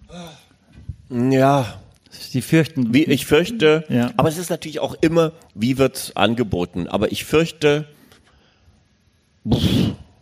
zehn Prozent. Das, da sind wir sehr, sehr weit weg. Er sagt, es ist circa zwei Prozent, inklusive aller Portweine. Äh, und er hat jetzt aber das Sortiment insofern verändert, weil er selber das auch sehr gerne mag. Ähm, und äh, dass es eben eine größere Auswahl auch gibt und dass das eben mehr forciert wird. Ähm, ja, aber das ist die Wahrheit erstmal aktuell. Also ich merke, oder ich sag mal so, es kommen Leute, es kommt eine Gruppe bei uns aufs Weingut. So. Die sagen, äh, ja, wir, wir möchten Rotwein. Hm, Rotwein haben wir leider nicht, äh, können wir nicht mit dienen. Ja, dann äh, hätten wir gerne einen Pinot Grigio. Nee, äh, äh, das äh, haben wir auch nicht. Ja, dann Grauburgunder. Hm, Grauburgunder ist aber äh, Pinot Grigio, aber so. Ja, was was haben Sie denn dann? Ja, wir haben ausschließlich wir haben, äh, wir haben ausschließlich Riesling. Mhm, mhm, mhm. Und dann mache ich das schon so, dann stelle ich, sagen wir mal, fünf Weine von uns auf den Tisch, äh, volle Flaschen und sag, passen Sie auf, hier geht's ganz trocken los und dann immer mit jeder Flasche wird es immer ein, ein, ein bisschen, ein bisschen süßer, ein, ein bisschen mehr äh, Zucker. Und ich lasse sie jetzt mal eine halbe Stunde alleine und dann komme ich wieder und dann schauen wir mal, wie sich, wie sich die Dinge entwickelt haben. Und das mache ich dann auch. Und danach komme ich wieder und schaue mir so, äh, schau mir die Flaschen an und sehe dann, wie viele, dann kann sich ja jeder bedienen, was, was ihm, was ihm schmeckt. Und wenn ihm was gut schmeckt, nochmal so. Und ich nenne es immer das sogenannte Pleasure Measure. Also ich, ich schaue dann, wie viel weggetrunken worden ist von den Flaschen. Und sie da am Anfang greifen alle immer, also mal trocken, trocken, trocken. Sie sind ja Weinkenner und jetzt äh, hätten gern trocken. Und dann merke ich aber tatsächlich, dass so zwischen Kabinett und Spätlese äh, äh, im Grunde der, der, der Kampf tobt. Wir reden jetzt eben nicht, muss es zu einem bestimmten Essen äh, passen äh, etc. Aber so merke ich auch, wenn ich äh, Leuten Kabinettweine äh, erklärt habe und wenn ich zum Beispiel dem Klischee widersprochen habe, dass Weine mit einer größeren Restsüße mehr Zucker haben, dann mehr Kalorien auch haben etc. Und ich davon einen dicken Kopf bekomme, weil diese Weine ja schwerer sind. Und genau das Gegenteil ist ja der Fall. So. Und wenn man das alles erklärt und in die Köpfe der Leute auch äh, reinbringt und ihnen klar macht, es, es, das, der Wein ist nicht einfach nur süßer, sondern da findet was ganz anderes statt. Das Witzige ist ja, die billigsten Weine der Welt, die Sie heute kaufen können, sind süße Weine. Die teuersten Weine der Welt, die Sie heute kaufen können, sind auch süße Weine. Das ist aber ein Riesenunterschied zwischen süß und süß. Aber glauben Sie denn, dass dass das also, dass es Leute dann gibt, die trockenen Wein trinken, eigentlich mehr aus Prestigegründen und nicht aus geschmacklichen Gründen? Ja, also Prestigegründe und äh, um auf der sicheren äh, Seite zu sein. Das Tolle ist immer, äh, es findet in Trier ähm, jedes Jahr immer im, im, im Brunnenhof so ein großes äh, Fest statt, wird auch viel Wein äh, ausgeschenkt. Und der tollste Tag ist immer der erste Tag, weil da alle Studenten da sind. Die kriegen da, glaube ich, irgendwie einen halben Eintritt oder so. Und die machen dann immer den Weinbachelor. Die müssen also an möglichst vielen Weinstationen gewesen sein, kriegen da immer einen Stempel. Irgendwie lächerliche Geschichte, habe ich gesagt, funktioniert nie, funktioniert großartig. So, und die kommen aber und die trinken, und das ist meine große, meine, meine große Hoffnung, sind die ganz Jungen und die ziemlich Alten. Denn die Älteren, die haben noch ein bisschen äh, äh, im Kopf äh, von, von, von früher, dass diese süßen Weine etwas Besonderes sein können, wenn es eben, wenn sie eben nicht gepanscht sind und wenn es nicht einfach irgend, irgendwas, äh, irgendein billiges äh, äh, Zeug ist, dass süße Weine etwas Großartiges sein können.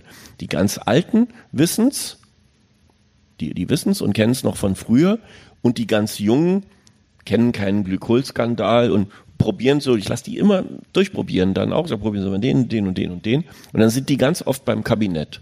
Und das ist eigentlich so meine große Hoffnung für die Zukunft. Wir können, können ja eigentlich mal das Publikum fragen, oder? Wer, wer von Ihnen trinkt eigentlich vorwiegend trockenen Wein? Können Sie einmal die Hand heben? Okay. Ja, das sind nicht wenige. Nicht wenige. Und äh, wer, wer trinkt auch nicht trockenen Wein? Äh, nicht trockenen Wein, ja, ja, nicht trockenen Wein. Ja, es sind etwas weniger, aber das bekümmert mich nicht. Also das, das geht so in Richtung 60, 40. Und Sie haben auf jeden Fall heute Abend die Möglichkeit, die Zahlen der MS Europa zu beeinflussen äh, mit Ihrem Bestellverhalten, das kann man schon mal sagen. Und wir würden gerne auch schon den Herrenberger, ja. also den, den letzten Wein hier rein äh, einschenken. Ähm, Herr Jauch, Sie sind zwischenzeitlich auch Gastronom geworden mit der Villa Kellermann in Potsdam, mit Tim Raue auch im Start. Das ist aktuell. Äh, Sie sind doch Gastronom? Na, ich, ich bin kein Winzer und ich bin auch kein Gastronom. Ganz kurz, damit ich jetzt einmal, also äh, an diesem Europas beste Abend haben hat ihre Frau und sie haben den ganzen Abend wirklich bis zum Ende dagestanden, haben eingeschenkt, konnten zu jedem Wein, was sie beschäftigen sich sehr damit. Als ich sie kennengelernt habe in diesem Bereich, standen sie bei uns auf der Terrasse, hatten Notizen, haben sich das abgelesen. Der Marco Schneider geht auch nicht jeden Tag im Weinberg. Der Marco Schneider hat auch einen Kellermeister. Also ich würde mir wünschen, dass Sie das schon sagen können. Ehrlich jetzt. Ja, aber Ja, da, da fehlt's, da, fehlt's, da fehlt's also äh, wirklich. Das mit dem Gastronom war auch. Ich habe, ich habe eine eine Villa, die eine Ruine war.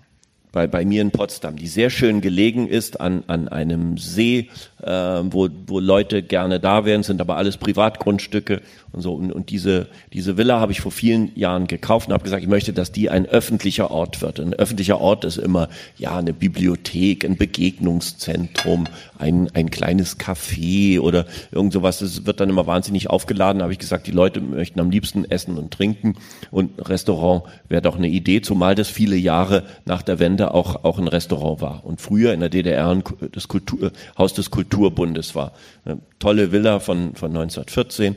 So, da war mein Ehrgeiz, dass da eben ähm, dass man da essen und trinken kann. Und da habe ich eben viel Herzblut auch, ähm, auch reingetan, aber deswegen weiß ich nicht genau, wie man das beste Schnitzel macht. Das, das weiß ich nicht. Und ich bin auch, sagen wir mal so, ähm, ich, ich esse nicht so gerne in Sterne äh, äh, Restaurants. Also ich verstehe, dass das eine besondere Kunst ist, aber ähm, ich kann auch mit dieser Tüpfelarchitektur äh, ähm, oder auch wenn wenn Sie mit Hunger dahin gehen, was ja dann auch irgendwie schlecht ist, weil alles immer zu wenig ist, ähm, das das ist nicht so ist, oder wenn, äh, wenn Ihnen die Serviette hinten runterfällt, kommen drei äh, mit weißen Handschuhen, äh, die Ihnen die dann wegnehmen und Ihnen sofort wieder eine neue geben. Das ist nicht so meine Art, wenn ich, wenn ich mich freue, wenn ich abends äh, ausgehe. Bei gleichzeitig hoher Bewunderung von, von, von Köchen und Gastronomen, die, die das also bis ins letzte, bis zur letzten Perfektion ähm, äh, beherrschen. Und so in die Richtung tick ich und deswegen hatte ich auch Angst davor, dass wir, dass wir mit dieser Villa Kellermann einen, einen Stern bekommen, haben wir aber auch nicht. Aber die gibt's noch und die ist geöffnet und und, Ja. äh, und Die, die, die gibt's, die ist geöffnet und wir freuen uns über jeden, der kommt, aber man sollte vorbestellen. Was, was kommt denn als nächstes eigentlich? Also da kann ja alles passieren, habe ich das Gefühl. Es kann immer alles passieren. Meine Frau bittet darum, die Überraschungen, die künftigen Überraschungen in, in Grenzen zu halten. Also äh, es ist ja wirklich so. Also ich, ich habe normalerweise habe ich den habe ich den den den den Fernsehjob auch viele Jahre gehabt, habe ich mit, mich mit dem Weingut schon weit vorgewagt und und äh, dann jetzt noch mit dem mit dem Restaurant vor ein paar Jahren. Jetzt sollte es dann auch mal gut sein. Eine Frage noch dazu, was, was denken Sie denn zu dieser jetzt geplanten Mehrwertsteuererhöhung oder Rückführung zu diesen 19 Prozent? Sie sind ja direkt betroffen auch. Ja gut, ich bin direkt betroffen. Auf der anderen Seite, ich sehe das jetzt mal äh, insgesamt. Ähm, wir sehen, äh, dass wir sehen ja ein Gaststättensterben, ähm, weil das Personal äh, fehlt, ähm, weil im Grunde die die ähm, Inflation dazu führt, dass all das, was sie da äh, an Zutaten haben, eben immer teurer wird, dass gleichzeitig die Leute Energiepreise äh, ge äh, gehen hoch. Es, ist ein, es gibt eine Unsicherheit in der Gesellschaft, dass die gleichzeitig natürlich wo als erstes sparen? Bei all den Dingen, bei denen sie den Eindruck haben, es sind Luxusgüter. So, was ist ein Luxusgut? Miete, Strom, Wasser ist kein Luxusgut. Aber Luxusgut ist sicherlich, ob ich mir eine Flasche Wein für 15 Euro kaufe oder ob ich sie mir für 5 Euro kaufe. Das macht einen Unterschied. Oder ob ich äh, eben, was weiß ich, früher zweimal im Monat essen gegangen bin und, und jetzt sage, da lassen wir einmal wegfahren, äh, einmal wegfallen oder wir gehen eben mm, in die, in die Pizzeria äh, um die Ecke, wo, wo wir auch, wo wir auch satt werden. Das heißt, wir sind da ja in einem Bereich unterwegs mit Wein und mit einem Restaurant essen gehen, äh, wo man sehr genau merkt, äh, wie die Gesellschaft reagiert und wo es sehr schnell nach unten gehen kann, dann aber auch, wie wir nach dem Ende des äh, Lockdowns bei Corona gesehen haben, wie alle Leute wahnsinnig dankbar waren, dass sie auf einmal wieder rausgehen konnten, unter Leute essen gehen. Da war ja, war ja eine Euphorie auf einmal da. Aber im Moment haben wir so ein, so ein Rollback. ähm, System, weil eben auch äh, Personal fehlt. Die sind tatsächlich äh, seit Corona nicht mehr zurückgekommen. Und es ist tatsächlich bei jungen Leuten so, muss ich sagen, alle wollen Freitag, Samstag, Sonntag ausgehen und feiern, aber niemand möchte dafür oder immer weniger möchten dafür arbeiten. Ich meine, wenn ich feiern will und wenn ich essen gehen will und, und wenn ich es lustig äh, haben möchte, abends und am Wochenende, dann brauche ich natürlich auch die Menschen, die das, die das machen. Und, und wenn alle nur noch feiern wollen, aber keiner mehr in dem entsprechenden Bereich arbeiten will, dann wird's irgendwann mal äh, eng. Und insofern ist natürlich, wenn jetzt wieder die Mehrwertsteuer angehoben wird, wäre das kontraproduktiv. Wir wollen uns jetzt um die fröhlichen Dinge äh, äh, bemühen, aber danke für diese Einschätzung. Nochmal kurz zu dem äh, Kabinett Feinherb. Der ist äh, preislich identisch wie der Max, wie der erste Wein. Und jetzt kommen wir zum Kabinett Herrenberger, der wiederum wieder aus 2020 ist. Wir machen also wieder einen Sprung. Herrenberger also eine Einzellage, Herr Jauch. Also, äh, als ich das Weingut übernommen habe, gehörte der äh, Herrenberger nicht mit dazu, aber ich wusste, dass bis 1850 dieser Weinberg zwei Kilometer von unserem Weingut entfernt, dass der zu unserem Weingut gehörte. Und damals gab es ja die entsprechende Erbteilung und das führte dann dazu, dass eben die Parzellen immer kleiner waren und dann immer weiter an, an andere vererbt. Und er gehörte dann eben seit 1850 nicht mehr zu unserem Weingut. Und dann kam tatsächlich die Dame, der damals die dreieinhalb Hektar gehörten. Und die sagte, also die stünden zum Verkauf. Und dann habe ich natürlich in den Unterlagen nachgesehen, also bis 1850 auch wiederum eine große Lage.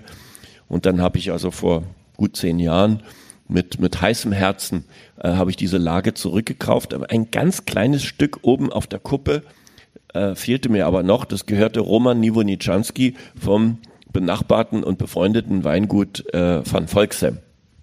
Und das ist ja, äh, er ist ja Bitburger und Geroldsteiner Erbe. Und dann habe ich zu ihm gesagt, äh, gibst du mir dieses kleine Stückchen oben, dann habe ich eine sogenannte Monopollage. Und verkaufst du mir das? Dann guckt er mich an und sagt, ja, so, sehe ich so aus, als ob ich Geld brauchen würde oder was. So, hm, was gibst du mir denn dafür? Und dann machen Winzer gerne sowas untereinander. Sie tauschen. Also das heißt, jeder hat irgendwo eine kleine Lage, die er eigentlich äh, irgendwo nicht so braucht, weil er da weit mit dem Traktor hinfahren muss oder oder oder wo es nur eine ganz kleine Parzelle ist und so. Und ich hatte etwas, was ihn interessierte, damit er äh, etwas arrondiert hat und dann gab er mir diese, diesen letzten halben Hektar. Und deswegen ist das jetzt, das habe ich ganz stolz auf die Flasche draufgeschrieben, eine sogenannte Monopollage. Vereinfacht gesagt, da gehört uns alles. Und wie groß ist die, wie groß ist die Lage, Herr? Die ist jetzt äh, ja, drei, dreieinhalb Hektar. Okay, wunderbar. Und da gibt's nur diesen Kabinett oder gibt's da unterschiedliche Prädikate? Nee, ja, wir hatten auch schon, wir hatten auch schon ein großes, äh, hatten auch schon ein großes Gewächs.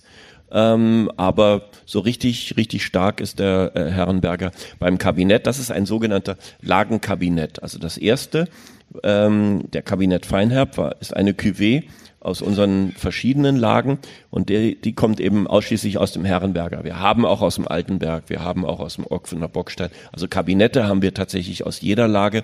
Das sind dann eben die sogenannten Lagenkabinette. Die sind, die sind nochmal einen Zacken äh, einen Zacken schöner als der als der Kabinett Feinherb. Ja, und die haben noch mal einen Zacken weniger Alkohol. Ich meine, der Wein hat siebeneinhalb. Ich meine, da muss man sich ja extrem bemühen, ja. wenn man dann einen richtigen Rausch ja. haben möchte. Ne? Also schaffen Sie nicht. Nee, eben. Nein. Aber wie großartig. Schaffen nicht. Also das war ja eben der Herr, der 23 23 von Gläser, dem Wein. 23 Gläser von dem, okay. genau von dem Wein. Er hat 23 Gläser abgeholt und war am nächsten Morgen euphorisch. Ich merke nichts, sagte er.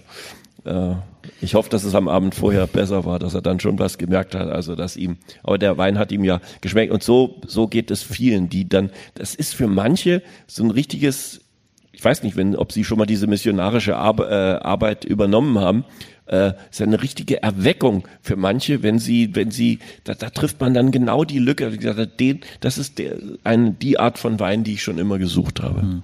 Ist es denn dafür nötig, dass Sie durch die Lande reisen, dass Sie bei diesen Verkostungen selber da sind? Ist das etwas, wo Sie sagen, ich, das gehört nun mal dazu, das hätten wir uns vielleicht ein bisschen anders gewünscht, aber es ist Teil des, weil ich, merke so bei Weinmessen, ich meine, auf einmal steht der Günther ja auch und entweder getraut man sich nicht hin oder man geht hin und versucht irgendwie lustig zu sein, das könnte ich sein, äh, oder äh, weiß ich nicht, man, man, man, man macht einen größeren Kreis, aber sie stehen ja einfach dann dort wirklich auch von 10 Uhr morgens bis 18 Uhr mit den ganzen Kollegen und so weiter. Wie, und mit meiner Frau, die, ja, mit ihrer die macht immer mit. Ja. Und dann kommt jetzt noch dazu, ich habe das mal ausgeschenkt auf der Probe und das ist eine Fachmesse, also da kommen nur Fachbesucher und habe für einen, für einen Winzerfreund äh, einen ganzen Tag den Stand gemacht und ständig kamen andere Leute, die immer diese gleichen fünf Weine probiert haben und ständig hat jemand, hat jeder irgendwas anderes gesagt. Und ich habe immer noch mal auf diese Etikett, redet ihr über den gleichen Wein, weil der eine sagt, oh, ist ja ganz schön fruchtig, der andere sagt, oh, der ist aber ganz schön trocken. Und ich denke so, das ist doch immer der gleiche Wein. Also wie ist denn das so, wenn man da quasi äh, Mundschenk ist? Ja, man ist so äh, Handlungsreisender, man, man ist eigentlich Vertreter, Vertriebler. Äh, und äh, mich, mich faszinieren tatsächlich Menschen auch, die die dann so direkt am, am Kunden sind. Also ich sage mal, wenn man ganz oben anfängt, also Unternehmer, die sich Gedanken machen, was für ein Produkt sie herstellen, was die Menschen mögen, was sie brauchen, was sie wollen und wie das dann entsprechend auch verkauft wird. Und dann äh, interessiert mich tatsächlich auch Sagen wir zum Beispiel ein, ein Autoverkäufer, der jemanden äh, überzeugen kann, dass also die und die Ausstattung eigentlich auch noch dazugehört und der das gut und charmant macht und den Leuten nicht nur was aufschwatzt, sondern sich in die reinversetzen kann und, und, und sie dann so gesehen auch, auch richtig, richtig berät. Dass beim Wein natürlich jeder seine ganz eigenen äh, Empfindungen hat. Aber das ist ja beim Auto auch so. Also wer, wer nur unbedingt auf, auf rotes Leder steht, der, der wird mir Nein, kein Leder. Hier. Äh, der, der, der wird mir erklären können, warum, äh, warum das genau wichtig ist und weil, weil er spürt, dass das dann das zu einem besonderen Auto macht. Das ist schon okay. Da kann jeder, ich sag mal so, rumspinnen, äh, wie er möchte. Entscheidend ist ja nur, dass der Wein, ähm, ja, dass der, dass der Wein ihm schmeckt. Aber sagen wir mal, das so aus, aus meiner Sicht zu, zu, zu erklären und vielleicht auch den Hintergrund zu liefern, wie entsteht dieser Wein, wie sieht es bei uns aus, was sind wir für ein Weingut, warum sind wir im Grunde eine Manufaktur und eben kein industrieller ähm, äh, Betrieb, wo dann Hunderttausende von Litern durch irgendwelche dicken Rohre äh, fließen, das, das gehört dann schon dazu. Und ich glaube, Weingüter, die nicht eine Geschichte zu ihrem Weingut. Geschichte nicht im Sinne von irgendeine Story erfinden und vor sich hinspinnen, sondern wirklich erklären können, was sie da machen und warum sie das machen. Die tun sich, glaube ich, schwer. Aber macht Ihnen das Spaß oder strengt Sie das auch an? Also, es macht mir es macht mir Spaß, sonst, sonst würde ich es nicht machen. Also ich gehe ja auch so langsam auf die, auf die 70 zu.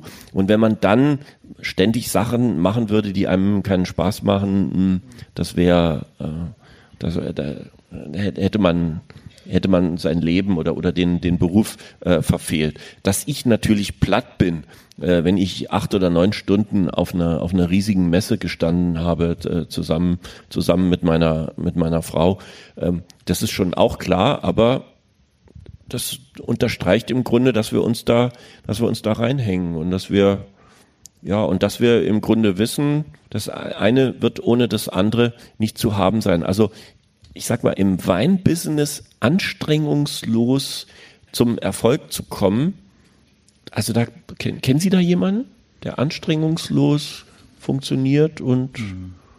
das Schwierig natürlich. Also äh, vom Volksheim ist schon leichter, wenn man natürlich aus so einer Familie kommt, wo man einfach sagt, ich, na, aber auch der hat ja trotzdem den Anspruch, dass er natürlich. Der hat seit, also der Roman, seit der hat seit 1999 hat der alles Herzblut, natürlich hat er auch Geld da reingesteckt, mhm. äh, mache ich ja auch, aber der hat im wahrsten Sinne des Wortes Berge bewegt mhm. da an der Saar. Das Absolut. ist ein, ein echter Pionier äh, für diese, für diese äh, äh, Region. Aber ich weiß nicht, wie es mit den Leuten ist. Ich sage jetzt mal Brad Pitt und Angelina Jolie, ob die ihren ich sag mal. Ja, die, gehen- die, also erstmal sind die eh schon nicht mehr zusammen. Ja, naja gut, aber das, das ist ja dem Wein egal. Nee, aber sie ist komplett raus aus dem Weingut. Ähm, und Ja. die, wir hatten vor kurzem Bon Jovi bei uns zu Gast, der auch einen Wein macht.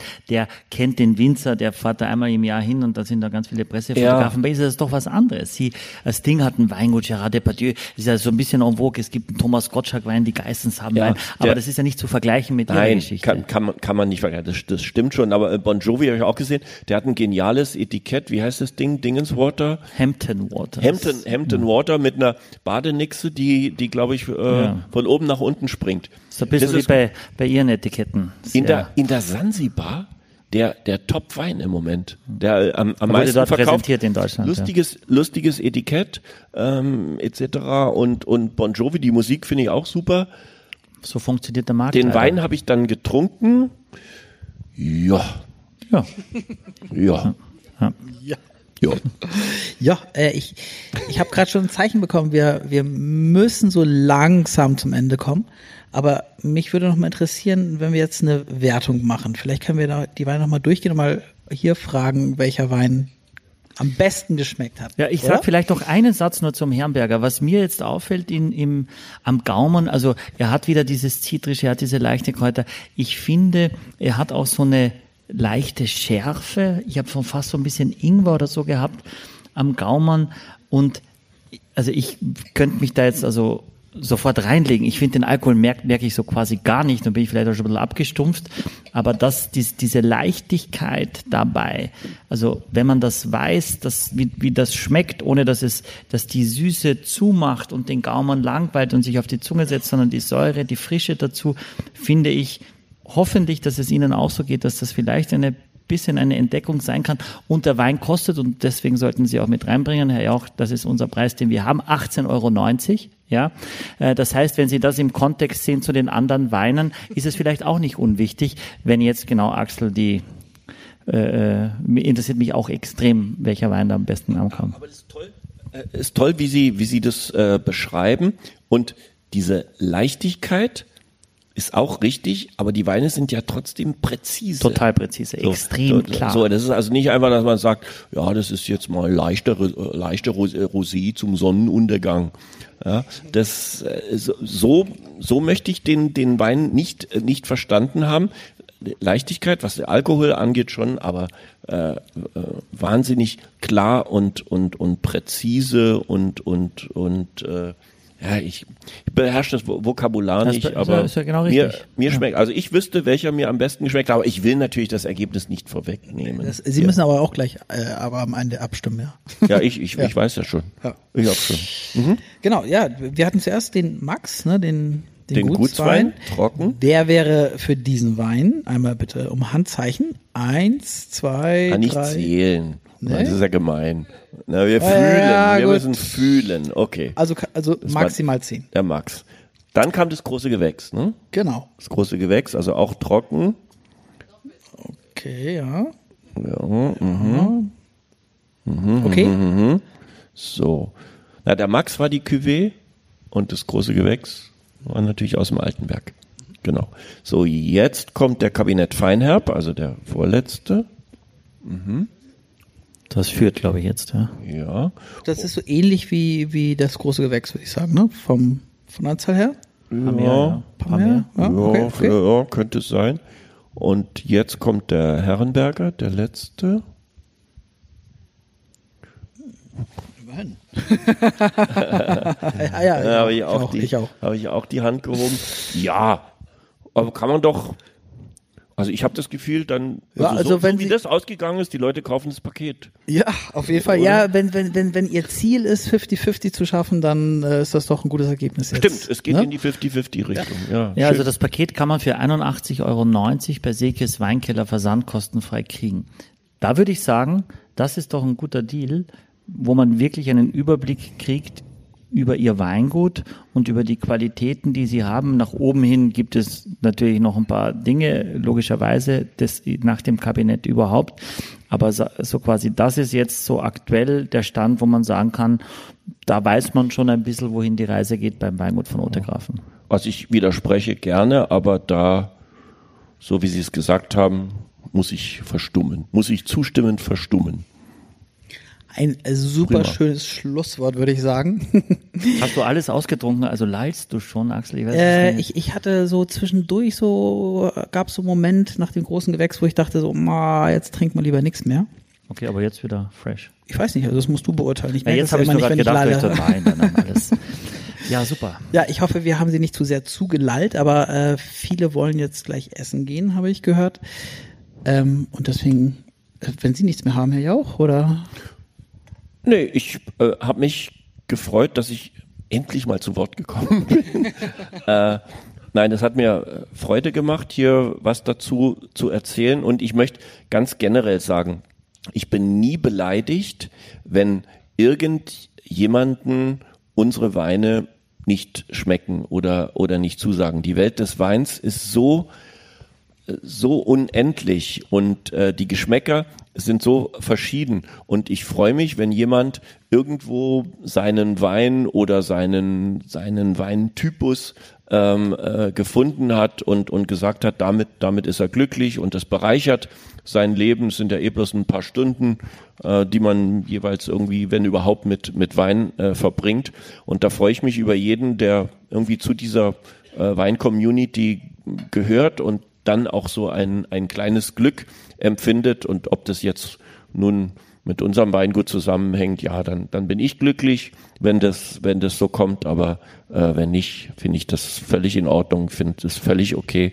dass jeder genau den Wein trinkt, den, den er mag und der zu ihm passt. Manche sollten wirklich mal überlegen, ob sie nicht einfach nur die Hand heben um und, und trocken, trocken, trocken schreien, äh, damit sie äh, damit sie auf der sicheren Seite sind und als Kenner gelten. Also wer offen ist für, für Wein. Und das bin ich zum Beispiel immer, so in einem Restaurant, wo es dann äh, Weinbegleitung äh, gibt, wo einem dann, wo dann kommt, äh, bei drei, vier Weinen ist auch immer einer dabei, wo ich sage, nee, das ist jetzt überhaupt nicht mein Ding. Aber da bin ich dann überhaupt nicht beleidigt, sondern das hat dann mein Bewusstsein wieder ein bisschen erweitert. Ich weiß, was mir sehr gut gefallen hat und was eventuell nicht. Es gibt nichts Langweiligeres für mich, als in einem Restaurant zu sein. Da sehe ich unseren Wein auf der Karte und den dann zu bestellen. Also das ist, das ist Quatsch. Vielen Dank. Exklusiv für alle Fans der vier Flaschen. Mit dem Gutscheincode Podcast spart ihr auf euren ersten Einkauf bei Silkes Weinkeller ganze 10%. Angebote entdecken unter www.silkes-weinkeller.de.